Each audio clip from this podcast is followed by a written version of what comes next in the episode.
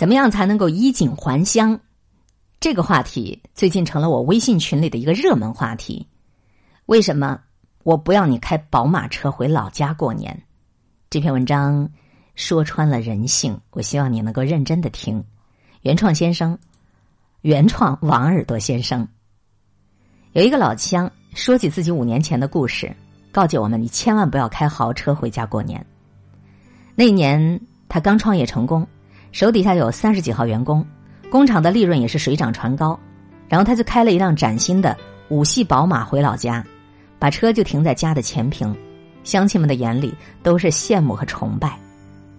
睡了一觉，第二天起来，家里都全部是客人，有亲戚，也有村里的长辈和同辈，虽然说辞不一，但目的都不约而同，借钱。他刚想拒绝，就被一张张带笑的脸拦住了。这么贵的车你都开上了，我们只借点小钱，一口气就借出去七八户，因为身上带的现金也不多，剩下的几个他只能连连说抱歉。可没料想，第二天他打开门，就看到他的新车被划了好几道明显的印痕。这还不算了结，正月出去拜年，才到大舅家，老人家就开始告诫他，村里都在传呢，你的钱来路不正啊。以后你一定要多注意啊！他气得冒烟儿，想追问这传言是从哪儿来的。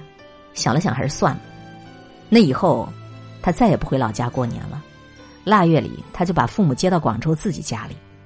当然，好几年过去了，那些当年借出去的钱，至今也没有人还回来。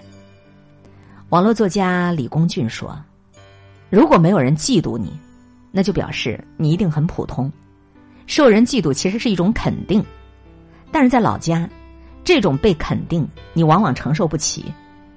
昨晚上去逛超市，意外的就遇到了小区里熟悉的邻居刘哥。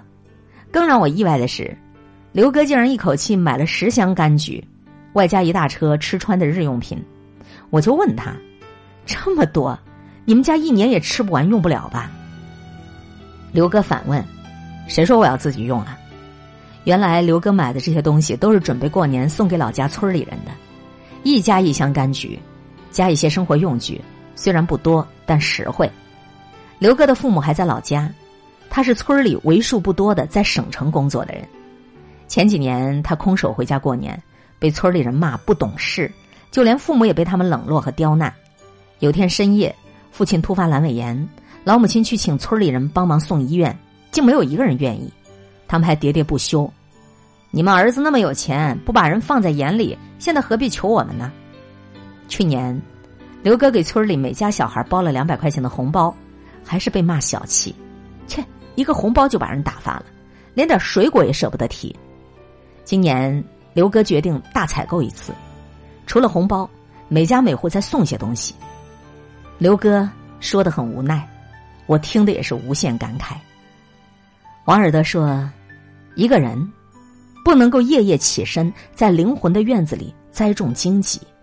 同样，一个普通人不会嫉妒那些离他们太远的富豪，但是一定会嫉妒村里收入更好的人。他会说你的坏话，他会处处针对你、刁难你。这种嫉妒效应，在老家你会看得更明显。所以，知乎上有一个问题是：农村的嫉妒攀比可以严重到什么程度？底下有一个网友的答案触目惊心。他自己本人是定居在沿海城市，为了让家里的父母安享晚年，就给他们在村里修了一套小别墅。这个别墅样子很好看，在村里就是鹤立鸡群。房子竣工以后，意外的事情就发生了。一些村里人心里开始不平衡，路过小别墅的时候，故意把头转向一边邻居也开始吹毛求疵，鼻子不是鼻子，眼睛不是眼睛。居然嫌房子比他们家盖的高，有一个村里的老太太跑到他家院墙外，把小银杏树都给咬死了，结果被抓了个现行。一套小别墅没有借别人的钱，就建在自家的地基上，却惹出一连串的风波。为什么？无非是这些原本离他们足够近的人，突然变得他们够不着了，于是心里就失衡了。接下来匪夷所思的事情也就出现了。固然。这个并不代表了农村的全部，老家多数时候也是温情脉脉的。可是一个人的圈子，真的会束缚你的视野。在相对封闭的农村待久了，就会很难的洞察世事，内心就会变得狭窄，气量也会变得拘束。有时候，你不需要一辆宝马、一套小别墅，只要你稍微过得好一些，你就会成为众矢之的。去年，刘强东仍然是舆论场里的热门人物，许多人都在说他。但是不管别人怎么议论，都不影响我对刘强东的判断。这是一个聪明的人，也是一个真正了解农村的大老板。因为每次春节回乡，刘强东都会给村里的老人每人发一万块钱的红包，坚持了十几年。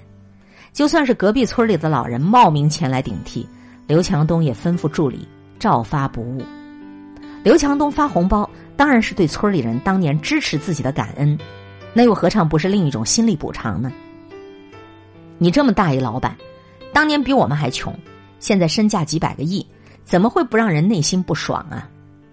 如果回老家过年，你还出手不大方，估计还没有离开你的村子口，各种不好听的话就传出来了。就算你以前做的再多，你在家乡的形象也很难的变得高大上。从今往后，刘强东在留在村里的亲人和亲戚耳朵里也就很难清静了。可是，一个个红包发下去，看得见的实惠，顿时暖了那些躁动的心，也堵住了那些人的嘴。朱德庸说：“你的好对别人来说就像是一颗糖，吃了就没了；你的坏对别人来说就像一个伤疤，留下就永远在。这就是人性。”刘强东舍得给糖，舍得一次次给糖，再失去平衡的人性，也只会念着他的好了。低调。未必就是最高级的炫耀，但低调一定是自我保护最好的底色，是你对抗外界最好的盔甲。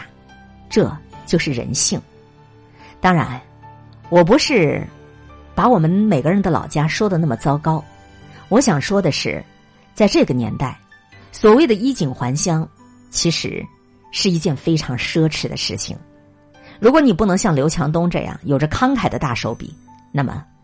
你就表现的普通一些，不要开豪车回家，这样在老家，你才能够收获更多的热情和欢迎。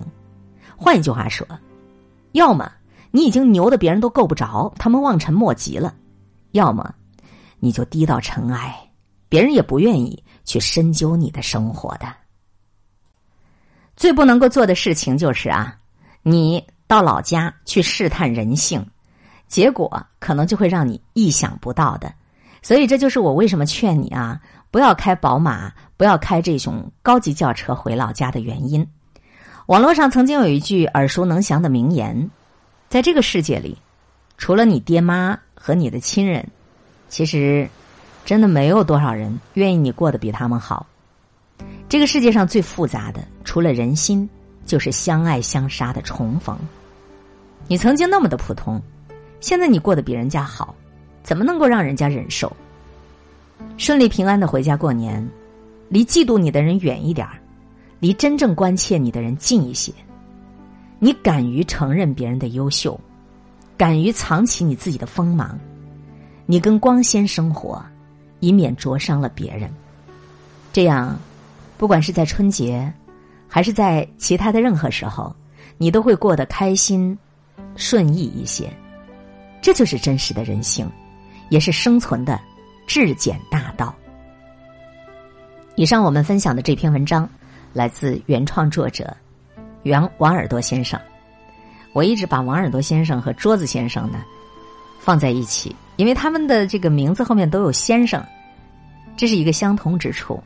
第二个就是他们都是原创作者，但是你会很容易发现啊，王耳朵先生看世界、看人心。啊，看故事，他会有一种往下啊，往那种暗这个地方去剖析；但是桌子先生呢，就是往光亮的地方、往上的地方。